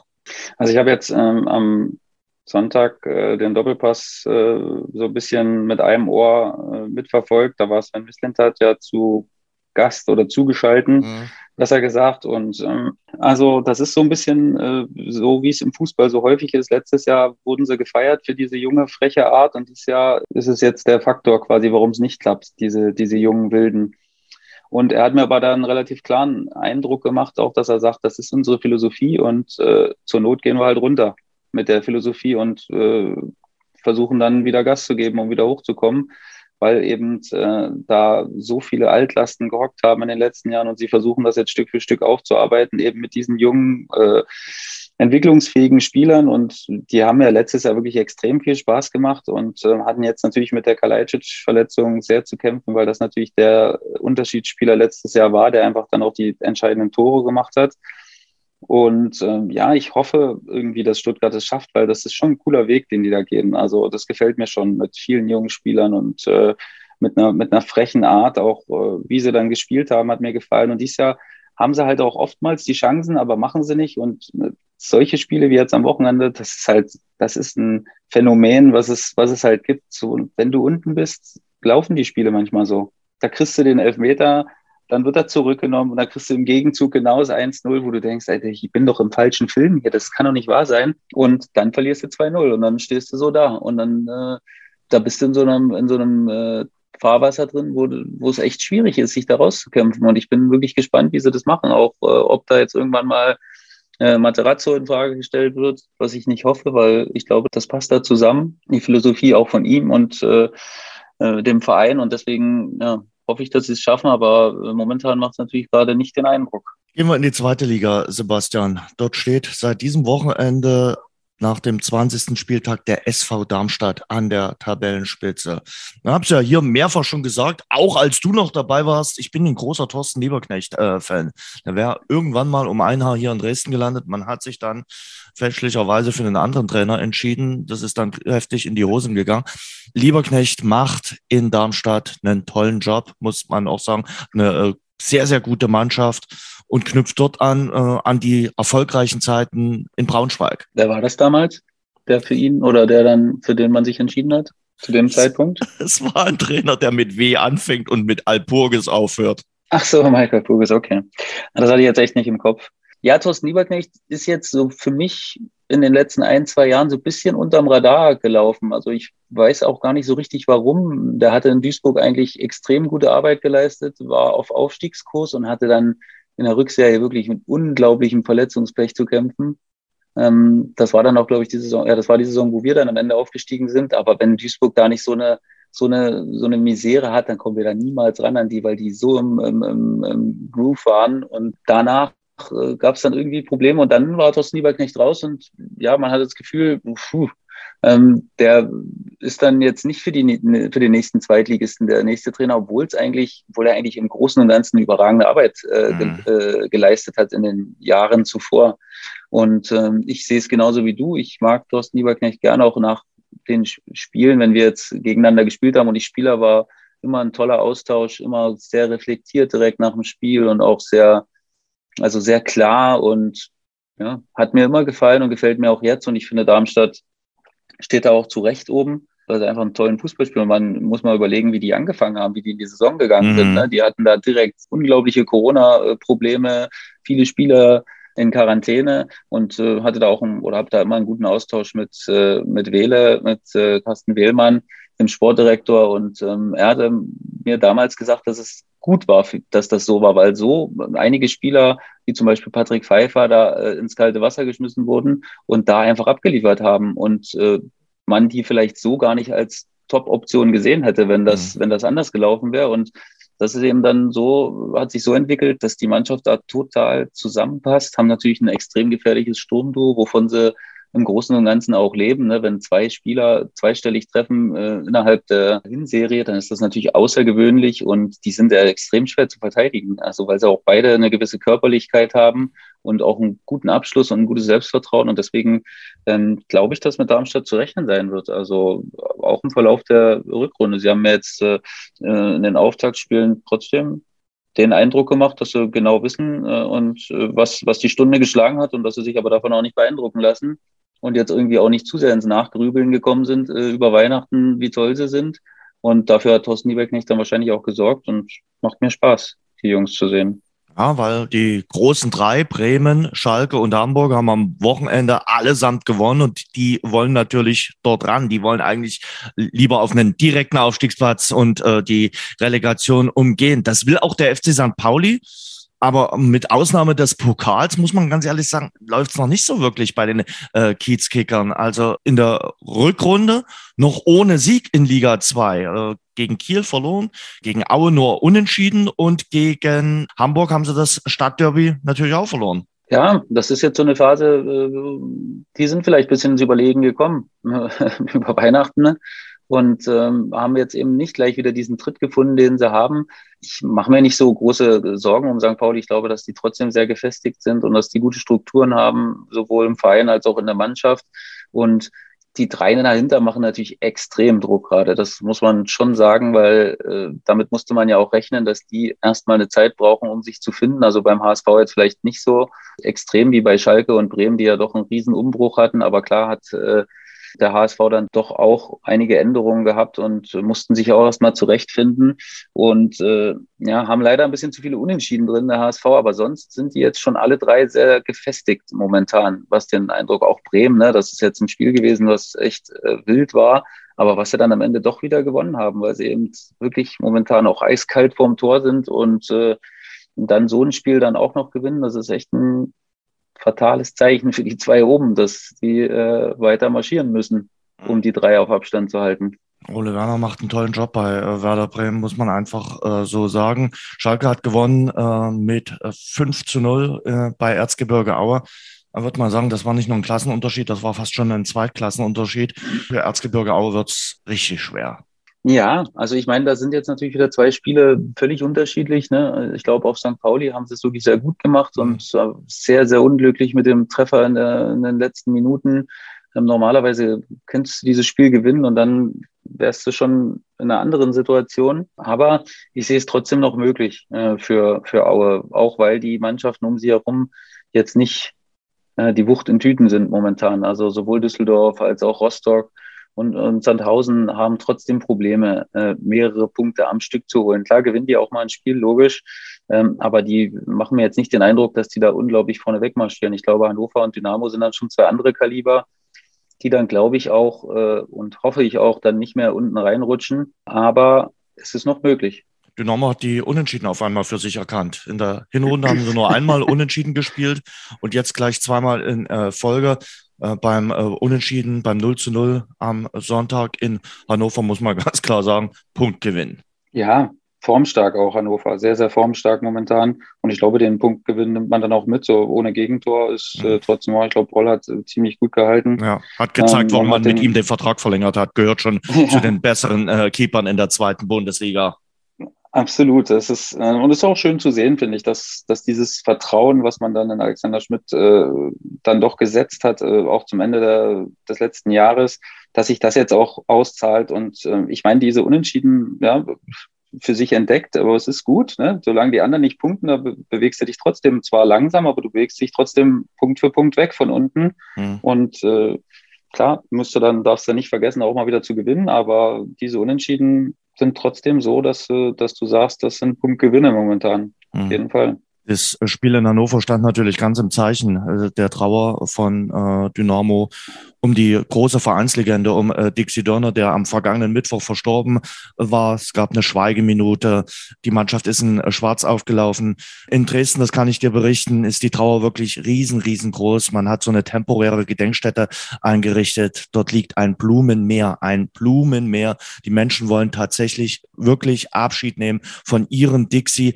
Es hat am äh, Freitag wirklich eine sehr, sehr emotionale Verabschiedung der aktiven Fanszene von der Vereinslegende gegeben. Wirklich sehr starkes Video ist da entstanden und muss man ja sagen, bei der äh, aktiven Fanszene sind doch viele auch dabei, die Dixie niemals haben äh, spielen gesehen und die wissen trotzdem um die Bedeutung dieser äh, Vereinsikone. Du hast Dixie Donner äh, kennengelernt, du weißt, welche Bedeutung er für Dynamo Dresden hatte. Ja, absolut. Also der war dann damals auch relativ eng dran, als ich zu Dynamo gekommen bin und war auch öfter beim Training. Dann war unter Matthias Marok, die zwei haben sich gut verstanden, hatte ich das äh, Gefühl damals. Es ist natürlich eine Ikone für den Verein und solche, solche Spieler und solche Legenden sind halt unglaublich wichtig für den Verein, ne? um diese Begeisterung und diesen Kult um den Club auch weitertragen zu können. Ne? Der steht ja dann nun für eine Vergangenheit, die sehr, sehr erfolgreich war für den Verein. Und äh, damit wird man ihn auch immer in Verbindung bringen. Und ähm, man hat immer dieses Gefühl, diese Erinnerung an die tollen Zeiten, das, das tut einfach gut. Ne? Auch wie du gesagt hast, gerade die, die aktive Fanszene wird jetzt nicht mehr, äh, wird sie vielleicht äh, als kleine Jungen, wenn sie den irgendwie noch maximal verfolgt haben und ob sie da noch so große Erinnerungen haben. Aber es ist unglaublich wichtig, diese Leute eng an dem Verein zu halten und die an den Verein auch zu binden und auch vor den Kahn zu spannen, weil das sind die Aushängeschilder des Vereins und das macht die Tradition natürlich auch dann unglaublich aus und es ist sehr schade. Ich meine, 70 Jahre ist trotzdem ein schönes Alter, aber es ist natürlich trotzdem zu früh. Definitiv. Viel zu früh von uns gegangen. Ich habe mit dem äh, Journalisten Uwe Karte, der sich auch rund um die Tradition von Dynamo Dresden bestens auskennt, äh, gesprochen. Hier ist das Interview. Ich entschuldige mich gleich vorab für die etwas schlechtere Tonqualität, aber die Leitung war jetzt nicht die allerbeste. Trotzdem, das Interview war mir wichtig. Unser Interview. Von den Kollegen des MDR ist Uwe Karte in der Leitung. Uwe, guten Tag erstmal. Grüß dich, Jens. Hallo. In der Nacht zum vergangenen Mittwoch ist äh, Dixie Dörner verstorben. Äh, Dixie Dörner war eine Fußballlegende, einer der bekanntesten deutschen Fußballer. Jetzt muss man natürlich sagen, ähm, der ein oder andere, gerade Jüngere, hat ihn selbst niemals Fußball spielen gesehen. Du hast ihn selbst noch Fußball äh, spielen gesehen. Beschreib mal für die Jüngeren unter uns, was war Dixie Dörner für ein Fußballer? Dixie war ein Künstler. Also er war, er war ähm, vornehmlich in Dresden, äh, vornehmlich auch bei Heimspielen äh, der Nationalmannschaft, aber in erster Linie bei Dynamo. Er war der absolute Chef auf dem Platz. Er war Libero und hat sozusagen mit seiner Interpretation dieses Spiels war er eigentlich Freigeist. Er war im Zweifel überall zu finden auf dem Platz. Er, er konnte im Grunde äh, alles. Also er konnte den Außenrisspass, er konnte einen Pass über 40, 50 Meter wie an der Schnur, die kam dann aber auch genau in den Fuß. Doppelpass, er war, hatte als Mittelstürmer angefangen, er hatte also auch Stürmerblut, er wusste, wo das Tor steht, er wusste, wie man ein Tor schießt. Er konnte schnell reagieren. Es gibt unglaublich tolle Tore, die auch seine Schlitzohrigkeit unter Beweis stellen. Also kurzum, er war eigentlich einer der, vielleicht sogar der größte Fußballkünstler, den, den es gab. Äh, den kann man vielleicht noch auf eine Stufe mit ähm, Peter Ducke, der aber ganz anders, weil das ein Grundtyp Mittelstürmer war. Ne? Also Dixie war der Stratege. Und ähm, das Besondere war, man hat ihm oft ähm, einen gewissen Leichtsinn vorgeworfen, ich bin der Überzeugung, es war bei ihm immer die Leichtigkeit. Also er hat selbst auf der eigenen Grundlinie immer versucht, Dinge spielerisch zu lösen. Das war das Besondere. Man äh, spricht inflationär von Legende, aber Dixie war eine Legende, oder? 100 Länderspiele, nie für einen anderen Verein gespielt, Olympiasieger geworden. Äh, das ist eine echte Legende. Gibt es eine, gibt's eine Steigerung für, für Legende? Also heu, heute zählt ja schon der als Legende, der dreimal den Ball gestoppt hat und äh, vielleicht mal äh, sechs Wochen bei einem Verein war. Also äh, es müsste für Dixie angemessenerweise in irgendeiner Form eine Steigerung geben. Legende 2.0. Ja. Ja, keine Ahnung, ich weiß gar nicht. Also er war alles. Also ich meine, er war, er war, er war dazu noch Aushängeschild. Ähm, es kannte ihn wirklich jedes Kind äh, äh, zu, zu Ostzeiten und, und das musst du dir erstmal erarbeiten mit dem, was du auf dem Platz machst. Also bewundernswert. Jeder kannte ihn und er war vor allem in Dresden eine Instanz, muss man äh, ganz klar äh, so sagen. Äh, da kannten ihn eben nicht nur die äh, Fußballfans und das äh, hat man ja jetzt auch mitbekommen, äh, als er gestorben ist. Jeder hat mit dem Namen Dixie Dörner irgendwas verbinden können. Ja, ich, ich habe es selten in der Form irgendwie erlebt und ich meine, wenn man ungefragt äh, Tagesschau 17 Uhr, Tagesschau 20 Uhr, Nachtjournal, ARD, ZDF und wie die alle heißen, also selbst im Westen war Dixie Dörner in Verbindung mit Dynamo Dresden irgendwo eine Instanz und die sind ja jetzt nicht bekannt, dass sie sich überbordend für den Ostfußball irgendwo interessieren. Ähm, das zeigt ja äh, auch in dieser Form seine Ausnahmestellung. Ne? Aber Dixie war nicht nur ein begnadender Fußballer, sondern war auch ein äh, feiner Mensch, muss man wirklich sagen, bescheiden, zurückhaltend, anders als Fußballer heute, die vielleicht gerade mal einen Pass nach vorne schlagen können und trotzdem ein Ego haben, was von hier bis sonst wohin reicht. Äh, Dixie war irgendwie anders. Dixie war Dixie. Also damit ist eigentlich alles gesagt, wer ihn ein bisschen kannte. Der Dixie war schon eigen aber eben eigen in dem Sinne, dass ihm in vielen Dingen seine Ruhe, Tamtam und Rumme, das mochte er alles nicht. Er stand gerne im Mittelpunkt, aber auf dem Rasen. Und, und heute stehen viele Fußballer gerne im Mittelpunkt, aber eher nicht auf dem Rasen. Und, und das ist vielleicht der Unterschied. Das ist nicht nur ein kleiner Unterschied. Aus meiner Sicht ist das ein himmelgroßer Unterschied, weil ähm, ich glaube, er hätte allen Grund gehabt, da irgendwo sozusagen ein bisschen mehr raushängen zu lassen, aber das war er nicht. Also er war da auch dies, diesbezüglich sehr bodenständig und dass er auch immer im Prinzip für seinen Verein gespielt hat, da hat er auch immer Wert drauf gelegt, dass das sein Verein ist und ähm, ich glaube, er hat auch sich immer in Dresden sehr, sehr wohl gefühlt. Äh, das muss man ja auch im Kontext sehen. Ich hätte es mir auch gar nicht, gar nicht vorstellen können. Also ich weiß gar nicht, wo Dixie hingepasst hätte, wenn man irgendwo gesagt hätte, Dixie Dörner spielt jetzt äh, da oder dort oder irgendwo.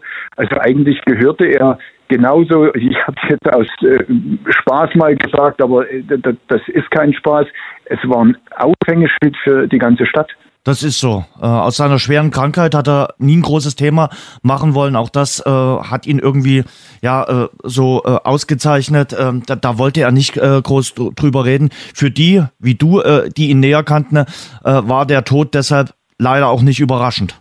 Nee, also die, die gesundheitlichen Sorgen haben ihm ja schon seit längerer Zeit zu schaffen gemacht und das war ein permanentes Wellenspiel. Mal, mal ging es ihm besser, mal ging es ihm nicht ganz so gut und ja, was will man machen? Man hat, man kann da dann immer nur Daumen drücken, dann will man auch nicht zu oft fragen, wie, wie, wie geht's denn? Oft hat man es auch gesehen, dass es ihm jetzt nicht so dolle geht und ja, das ist bitter. Und am allerschlimmsten ist natürlich dann die Gewissheit, wenn es dann irgendwo dann so ist, wie es ist und äh, das, äh, also er wäre jetzt in der nächsten Woche, ne, hätte er seinen 71. gehabt, also das sind keine Zahlen. Also das ist, das ist viel, viel, viel zu früh. Du hast ihn im letzten Jahr ja auch nochmal äh, getroffen im Zusammenhang mit der Doku, die Dynamo Dresden über ihn gedreht hat. Hm, welchen Eindruck hast du da von ihm? Äh, welche Gespräche hast du da mit ihm auch nochmal führen können? Ach ne, wir haben noch mal was gemacht. Äh, da war ich ihm ganz dankbar zum, zum Thema Uerdingen, weil es dann noch mal um, um, um Jörg Stübner ging. Da hatten wir noch eine Geschichte aus, ausgekramt und da sagte er, ich rede eigentlich nicht gerne über Uerdingen, aber da haben wir auch natürlich über ein paar andere Dinge gesprochen und die Doku von Dynamo, die fand ich toll es war vielleicht auch der richtige Zeitpunkt, ähm, ihm da so ein kleines filmisches Denkmal zu, zu setzen. Und natürlich hat, hat ihm das gefallen, auch dass die Tribüne da seinen Namen bekommen hat.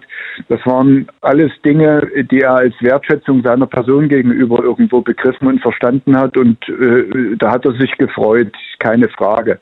Und ähm, er hat sich aber auch gefreut, dass sozusagen, er war da immer ein bisschen Zwiespalt ne, in den letzten Jahren über die, sagen wir mal, stabile Rolle, die Dynamo Dresden gespielt hat in diesen nicht einfachen Zeiten. Also ich meine, da haben, glaube ich, in Corona-Zeiten ähm, andere Vereine ganz andere Sorgen gehabt und äh, das hat ihm auch gefallen. So und und und nicht zuletzt ähm, war er natürlich auch begeistert von, von diesem neuen Trainingszentrum. Also das hat ihn auch äh, schwer beeindruckt und er hat dann bloß ab und zu mal mit dem Kopf geschüttelt und hat gesagt, er wüsste jetzt bloß nicht, was der Walter Fritsch dazu sagen würde, weil er hätte es vermutlich als Wellness-Tempel irgendwo abqualifiziert. Der Walter, ja. der war ja nicht so der Meinung dann. Nee, der ist in die Heide gefahren und hat dort dann lieber trainieren lassen. Ähm, genau, genau weil du gerade bei den Trainern bist, ähm, das eint ihn ja auch mit anderen großartigen Spielern. Als Trainer selbst, also Dixie Dörner, war er überschaubar erfolgreich. Warum? Ja, weil es ganz einfach auch in diesen Zeiten schwierig war. Also ich sage, man, man tut das immer so schnell ab und sagt, er hat als Trainer keinen keinen Erfolg gehabt. Ich habe ihn damals in Bremen besucht und natürlich hat ihm die Bundesliga gereizt, so wie jeder natürlich irgendwo empfänglich gewesen wäre für so eine Offerte. Und er hat natürlich relativ schnell gemerkt, und das hat er auch dann im internen Gespräch zugegeben, er sagte, ich war doch gar nicht auf die Bundesliga vorbereitet. Ähm, das war nicht so wie heute, dass er mit dem Kleinbus und mit seinem Trainerstab dahin hingefahren ist. Er war dort Einzelkämpfer. Und, und wenn du als Einzelkämpfer auf die Dinge nicht vorbereitet bist und nicht weißt, mit wem du im Präsidium auch vielleicht mal ein Espresso trinken musst oder ein Bierchen trinken musst, um die Jungs bei Laune zu halten, dass die natürlich nach zwei Niederlagen dann vielleicht auch irgendwo noch stillhalten oder dir äh, ein gewisses Wohlwollen entgegenbringen. Das hat er alles nicht gewusst. Also äh, äh, Dixie war da in der eigenen Sache, das hat er selber zugegeben, ein schlechter Verkäufer jetzt in dem Sinne und vielleicht auch kein guter Geschäftsmann, auch im eigenen Sinne gedacht. Und äh, das muss man sich mal auf der Zunge zergehen lassen, dass viele andere Bundesliga-Trainer bei ihrer ersten Station jetzt auch nichts irgendwo gerissen haben oder selten große Dinge irgendwo gerissen haben. Das Pech für ihn war, das ist nach dieser einen Chance auch dann wahr mit der Bundesliga. Dem ist so. Äh, wenn ein Mensch äh, geht, äh, wenn ein Mensch stirbt, denkt man immer zurück an bestimmte Momente. Gibt es für dich den Dixie-Donner-Moment, den du mit Dixie vereinst? Es gibt einen. Also ich meine, es gibt unabhängig die, die Momente, wo, wo, wo du hast ihn, ich habe ihn vor Augen, werde ich immer behalten, mit wirklich welcher, hatte ich vorhin gesagt, mit welcher Leichtigkeit er über den Platz schwebte, aber die Dinge im Griff hatte. Also das war fußballerisch, waren das die Momente, äh, äh, das war eine Augenweite, ihn irgendwo sehen, sehen zu können und sehen zu dürfen. Und dann gibt es einen speziellen Moment, den habe ich erlebt zu seinem 65. Geburtstag. Da hatten wir eine Veranstaltung, der geschätzte Gerd Zimmermann und ich in Löbau auf der Messe, 400 Leute und wir hatten uns eine kleine Überraschung ausgedacht, weil uns irgendjemand mal die Geschichte erzählt hatte, dass Dixie bei einer Weihnachtsfeier von Dynamo Dresden 1973 wo die selber Platten aufgelegt haben, hätte er am Mikro mal den Schlager Mendocino gesungen. Und das Mendocino, diesen Text hatten wir auf die Videowall gelegt und die 400 Leute haben ihm sozusagen das Geburtstagsständchen gebracht und er hatte Tränen in den Augen und sang mit. Das war großartig. Das kann ich mir gerade gut vorstellen, weil äh, wenn man Dixie so kennt, so ein bisschen introvertiert, wenn er dann selbst mitgesungen hat, das stelle ich mir gerade äh, wirklich toll vor. Ich habe dort gestaunt, ich war gar nicht in der Lage, ich war gar nicht in der Lage, man hätte, ja, es hat auch keiner irgendwo festgehalten als Clip, weil ich so erstaunt war, dass er sich hat von dieser Stimmung einfangen lassen und es war vielleicht der richtige Moment, weil ich glaube, man hätte es fünfmal versuchen können und es hätte nicht geklappt, weil, wie gesagt, äh, seine persönliche Ruhe und vielleicht auch seine Form der Introvertiertheit hätten das im Normalfall auch verhindert. Das war vielleicht der richtige Moment und ähm, da kann man eigentlich nur, nur dankbar sein, weil, äh, also so glücklich habe ich ihn nur in diesem einen Moment gesehen, weil das war toll. Hm. Aber ist das nicht das Schöne, wenn man das Leben genießen kann, wenn man nicht sofort ans Smartphone denkt und sagt, um Gottes Willen, das muss ich jetzt aufnehmen, sondern wenn alle gefasst sind von dem Moment und sagen, das, das, das jetzt in diesem Moment das zu erleben, großartig. Genau. Und es dann erzählen zu können, so wie genau. du es gerade äh, getan hast. Ähm, du bist ein bisschen genau. äh, älter als ich, das darf ich jetzt so sagen. Ähm, für mich war es wirklich ein Kindheitsidol. Ich habe ihn dann nur zum Ende seiner Karriere spielen äh, erlebt, ähm, aber trotzdem war er für uns wirklich ein, äh, äh ein Kindheitsidol. Wolltest du eigentlich als, als, als heranwachsender Jugendlicher damals dann auch eine Kaltwelle haben? Weil das war ja sein modisches Markenzeichen. Heute haben die, die Fußballer alle Tattoos, Dörner hatte eine Kaltwelle. Jens, Jens, ich bin, er hat mir die Geschichte auch mal erzählt, dass er zuckersüß, dass er sich mit, der, mit seiner ersten Kaltwelle erstmal fünf Flaschen Sekt organisiert ja. hat von seinem Nationalmannschaftskumpel Conny Weise. Also das das, das zeichnet den Dixie aus. Da haben wir wieder das Schlitzohr, aber ich bin in Leipzig groß geworden und da war die Kaltwelle jetzt nicht ganz so verbreitet wie vielleicht in Dresden. Das will ich gar nicht irgendwo bewerten. Ich, also sagen wir mal so rum, ich bin in Sachen Kaltwelle froh, dass ich in Leipzig groß geworden bin. Also ja. das, das ist mir erspart geblieben. Ich weiß gar nicht, wie ich reagiert hätte, wenn irgendjemand zu mir gekommen wäre. Wobei ich muss jetzt sagen, auch ich sah um die Rübe fürchterlich aus. Und aber gut. Was bleibt am Ende äh, von, von ihm? Was, was äh, muss der Verein äh, mitnehmen von seiner Legende, vom größten Spieler, den er je hervorgebracht hat? Ich glaube, der Verein muss gar nicht so viel machen. Ich glaube, jeder Einzelne wird ihn in seinem Herzen tragen und behalten. Das, was jetzt da mit dieser kleinen Form des Andenkens, da mit dieser Gedenkstätte, die da eher spontan irgendwo entstanden ist, das zeigt ja schon mal, dass man da keine großen Pläne schmieden muss. Und das Denkmal an sich für Dixie steht ja schon an der richtigen Stelle. Das ist aus meiner Sicht das Stadion. Ohne, ohne ihn, wer weiß, ob dieses Stadion dort stehen würde. Also da muss man vielleicht auch noch den Hans Kreische nehmen und den Reinhard Häfner nehmen, der ja auch schon nicht mehr da ist. Also sagen wir mal, mit den dreien da an der Spitze, was die in den 70er Jahren, wie gesagt, aber Stratege war der Dixie, die Tore kamen vom Hans und das Tempo und, und die Technik auch, die kam vom, vom Reinhard Häfner. Die haben mit diesem wunderschönen Stadion in Dresden sich selber ein Denkmal gesetzt quasi, weil ohne ihre Fußballkost weiß ich nicht, was jetzt dort an der Stelle stünde. Und das ist, das ist im Grunde schön, schön zu wissen und damit kann man die Jungs auch gar nicht vergessen und wir müssen jetzt nichts so tun. Dem Hans, dem wünsche ich eine stabile Gesundheit und all, alles Gute, keine Frage und das weiß der auch. Aber ich sage, das ist das Wesentliche, worum es geht. Da muss man gar nicht so viel Tam-Tam -Tam machen. Also ich finde das gut und, und dieses Denkmal ist dem Kreisel würdig und je besser die Mannschaften da drin spielen, umso würdiger wäre es. Uwe, danke dir fürs Gespräch.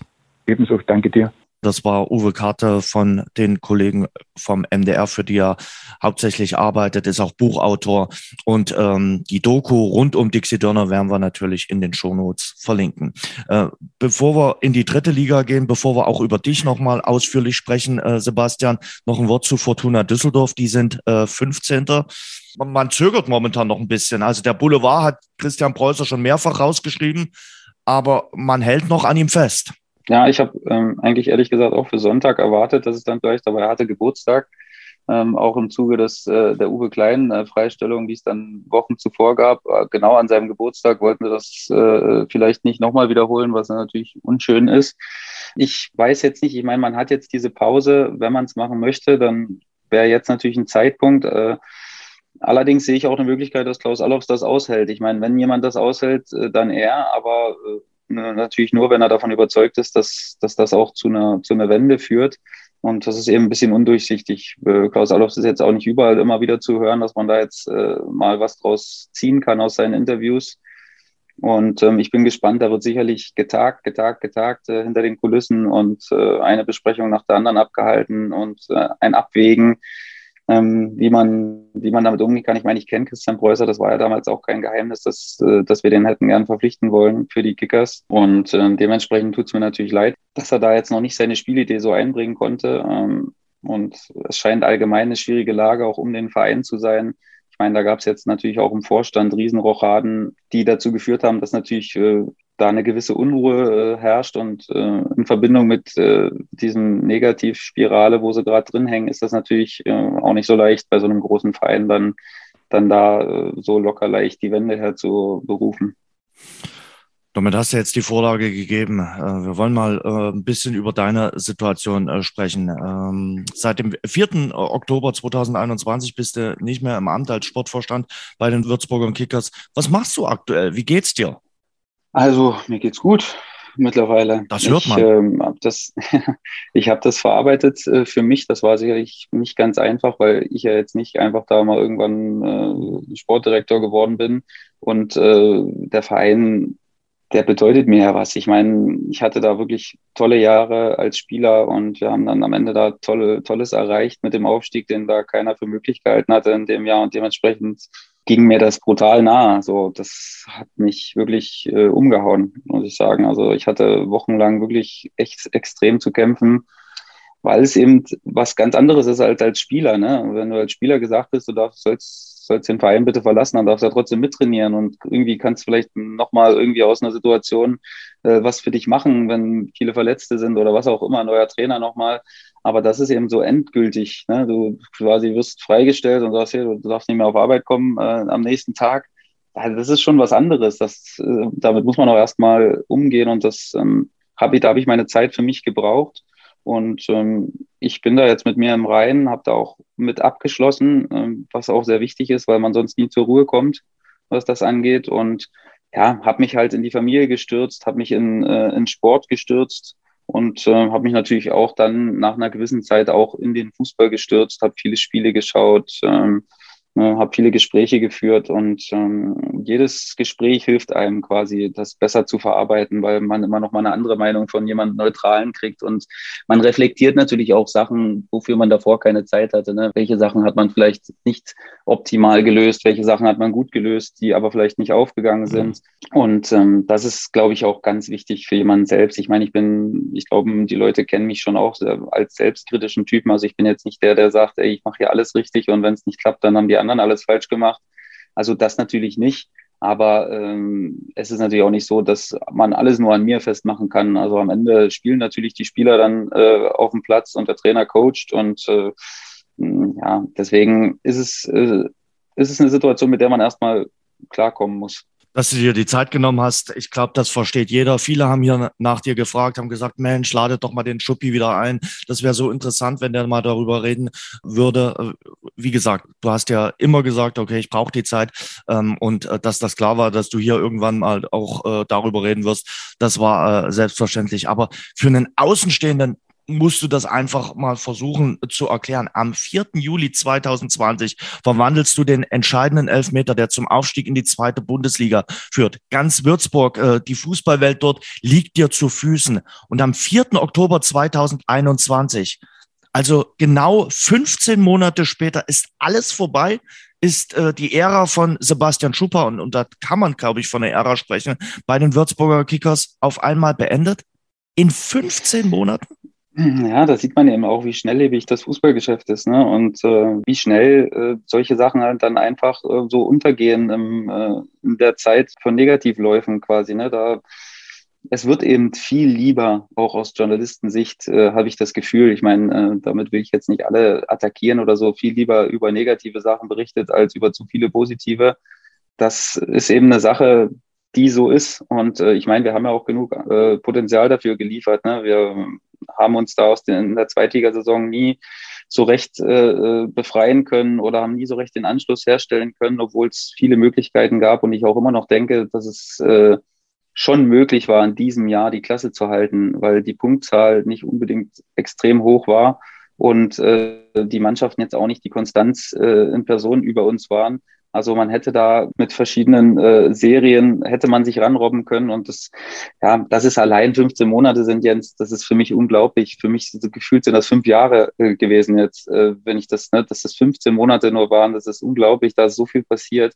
Ich habe so viele Leute kennengelernt, ich habe so viel gelernt auch, Positives, Negatives. Ich habe äh, Leute kennengelernt, die mir meinen Job wegnehmen wollten und die da heiß drauf waren. Ich habe Leute kennengelernt, die mich unterstützen wollten und es ist einfach, es prasselt unglaublich viel auf jemanden ein und äh, das äh, ist eine Sache, mit der man dann erstmal zurechtkommen muss und äh, ja, es ist halt unglaublich schade, wie es ausgegangen ist, weil man konnte diesen Moment des Aufstiegs quasi mit den Fans damals nie so richtig genießen und äh, jetzt, bevor sie wieder so richtig da waren, äh, war es schon wieder vorbei und es fühlt sich alles so unvollkommen an und ähm, das macht die Sache eben oder das hat die Sache für mich auch in der Verarbeitung total schwierig gemacht.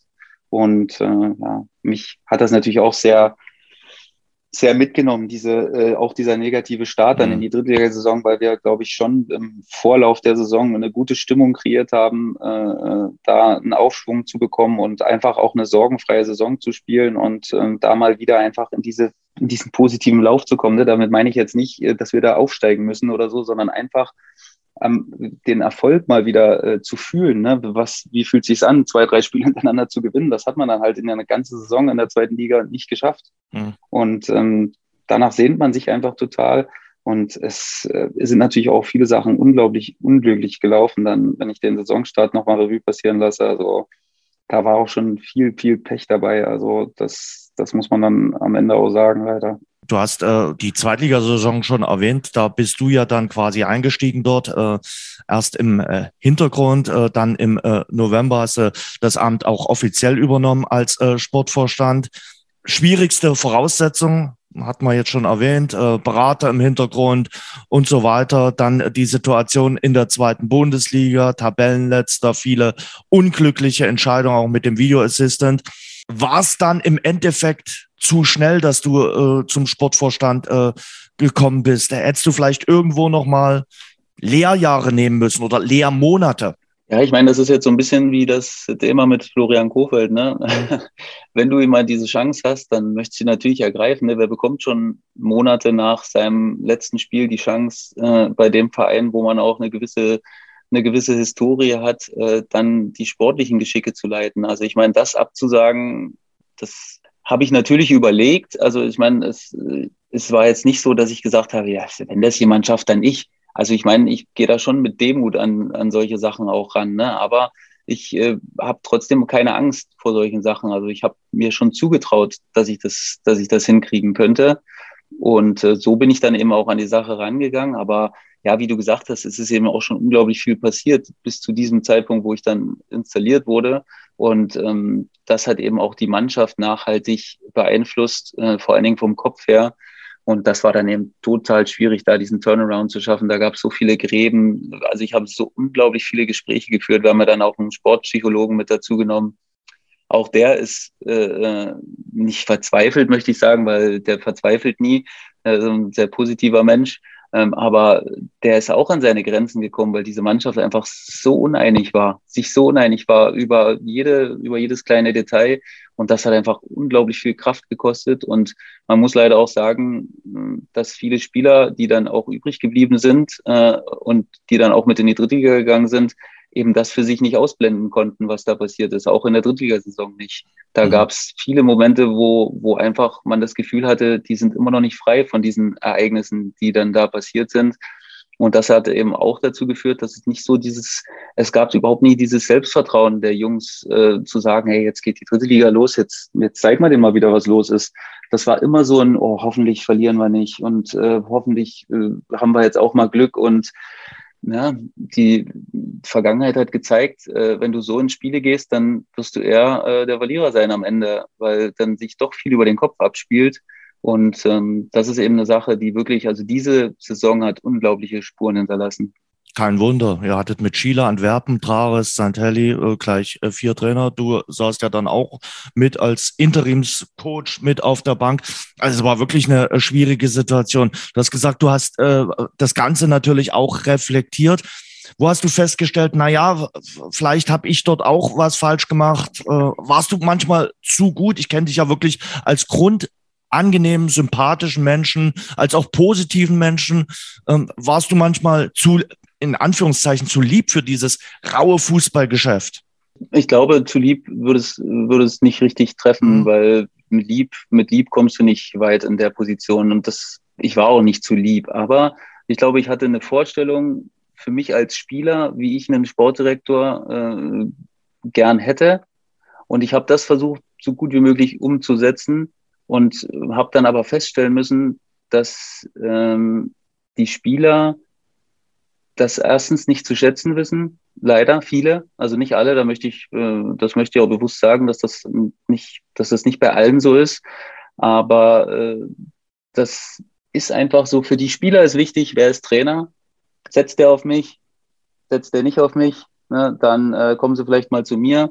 Aber das, was ich investiert habe, auch in die Spieler, auch in Gesprächen, was ich da versucht habe, ich wollte immer jemand sein, der nah dran ist und der auch ein, immer ein Ohr für die Spieler hat und am Ende muss ich sagen, habe ich da jetzt meine Lehren daraus gezogen, weil ich das, weil ich glaube, dass äh, Spieler dann doch anders angepackt werden müssen am Ende des Tages. Ähm, auch wenn sie das selbst äh, vielleicht nicht zugeben würden, aber das hat mir ganz klar gezeigt, dass Spieler das nicht äh, zu schätzen wissen.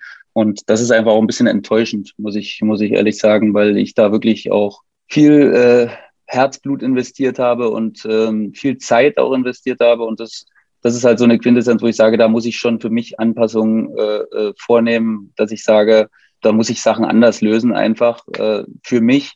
Und na klar, ich meine, am Ende kann man jetzt sagen, dass, dass Thorsten Ziegner vielleicht äh, für diese Mannschaft nicht der richtige Trainer war. Ich halte Thorsten Ziegner immer noch für einen guten Trainer. Das ist für mich sicher, aber es hat vielleicht wirklich in dem Moment mit dieser Mannschaft äh, dann nicht, äh, dann nicht äh, gepasst.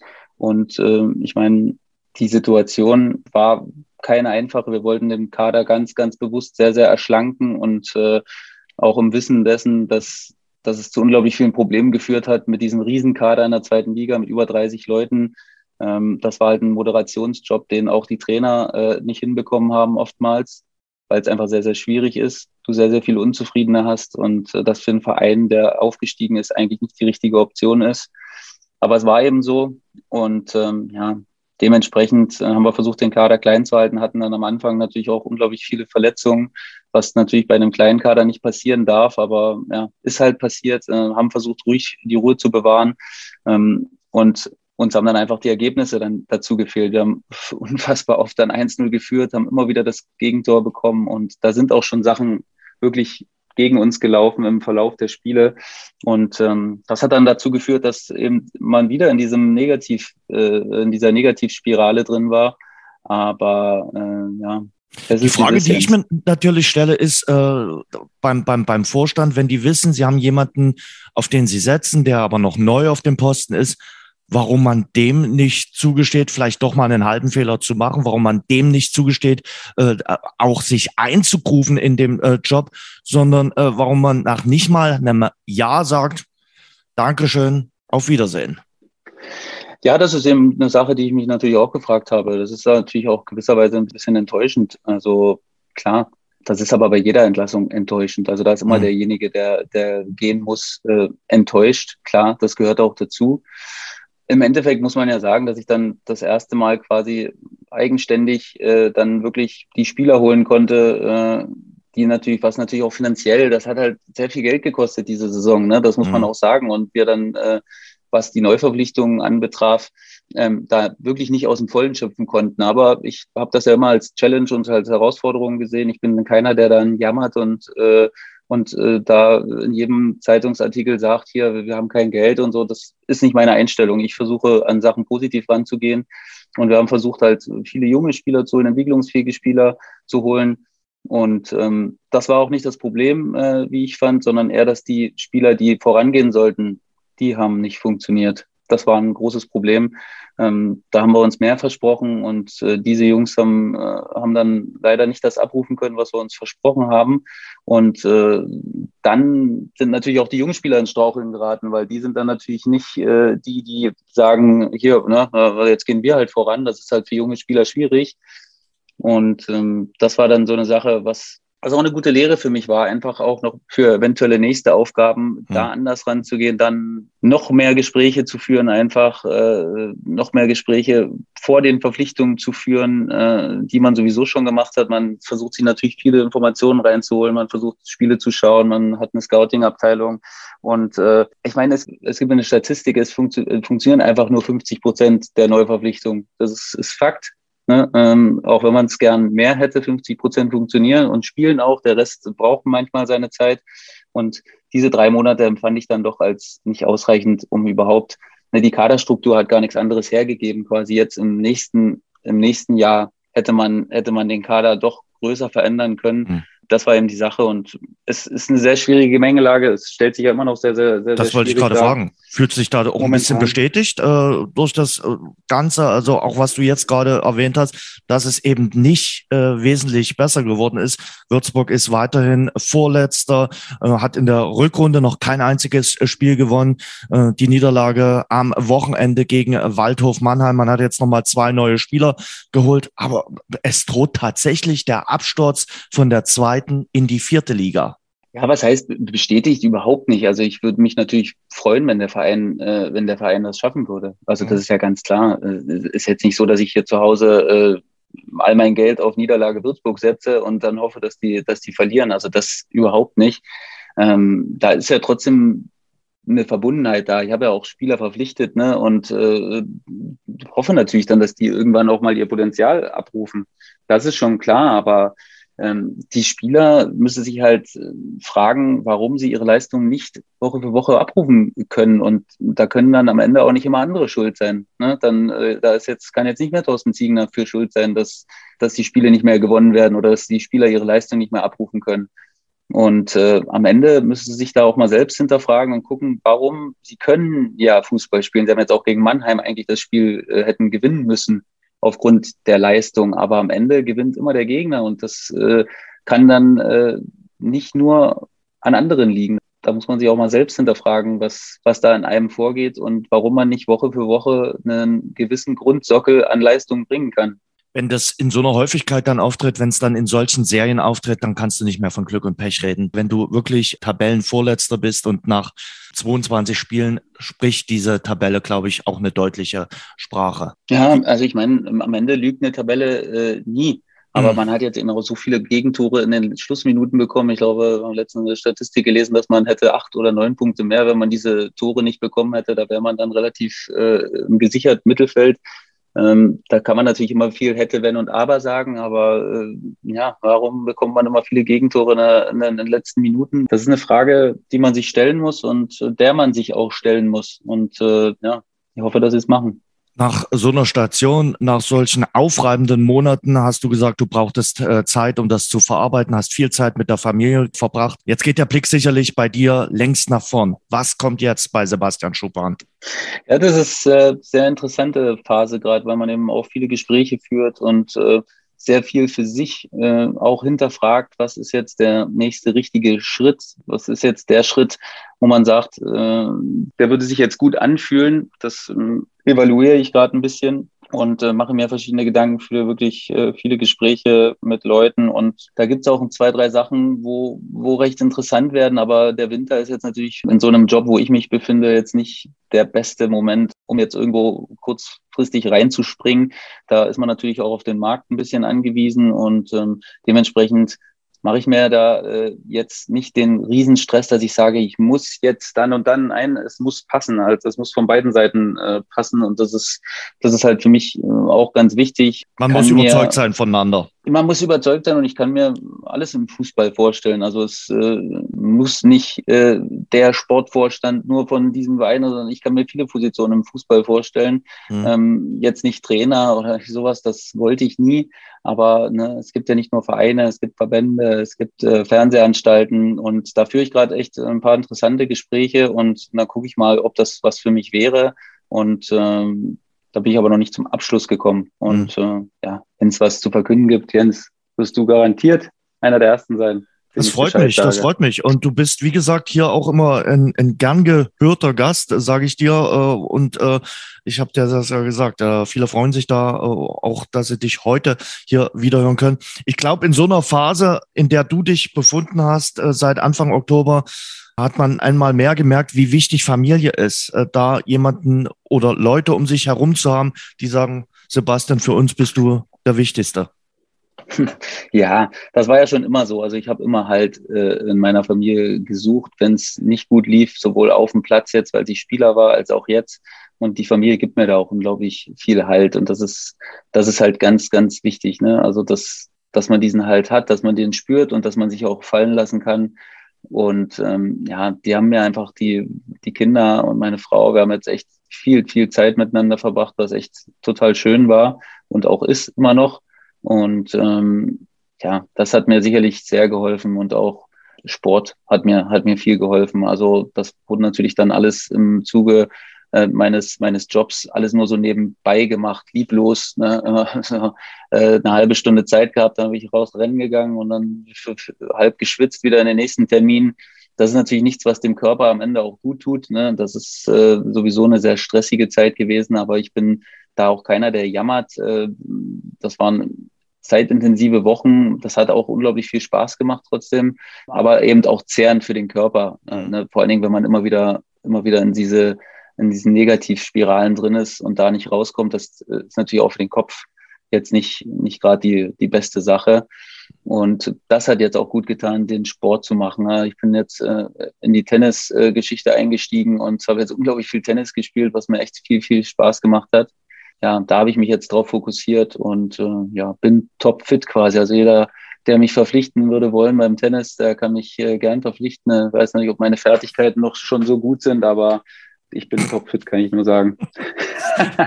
Keine Ahnung, ob du gestern Auswerf geschlagen hättest bei den Australian Open. Nee. Äh, Mund mal wieder ziemlich vollgenommen, die deutsche Nummer eins, und dann äh, sang- und klanglos im Achtelfinale rausgeflogen in äh, drei Sätzen. Das höre ich jetzt zum ersten Mal, aber habe ich ja schon einige Male gehört von Fußballern. Entweder sie äh, starten nach der Karriere dann auf dem Golfplatz oder äh, spielen Tennis. Du hast dich äh, für den äh, Tennisschläger entschieden und kannst jetzt so quasi auch richtig gut abtrainieren, sage ich mal. Das konntest du ja durch den Switchen zum, zum Sportvorstand dann auch nicht so wirklich. Du bist ja quasi vom, vom Fußballplatz äh, für den Bürostuhl verpflichtet worden.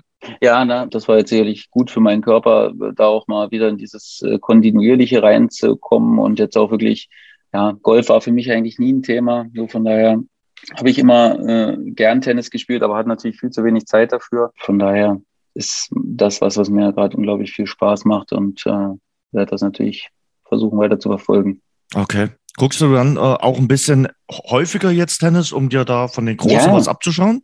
Absolut. Also ich habe jetzt Australian Open ist natürlich so vom von, äh, von einem Ablauf der Zeit her sehr, sehr gut, ne, dass man morgens direkt mal reinschauen kann, äh, wenn die Spiele sind und habe wirklich sehr, sehr viel äh, geschaut macht mir auch jetzt noch mehr Spaß zu schauen. Ich habe schon immer gern Tennis geschaut, aber jetzt so mit dem, wenn man selbst ein bisschen spielt, versucht man natürlich da ein bisschen tiefer reinzuschauen und ein bisschen analytischer. Und das macht, äh, das macht echt viel Spaß. Und äh, ja, schade, dass, dass Zverev jetzt schon rausgegangen ist. Bis dahin hat er eigentlich relativ souverän äh, die Spiele in drei Sätzen gewonnen und äh, ist gefühlt an sich selbst gescheitert, glaube ich, ein bisschen. So, ich weiß nicht, er war trotz der äh, überzeugenden Sieger eigentlich relativ äh, immer ein bisschen unzufrieden, latent.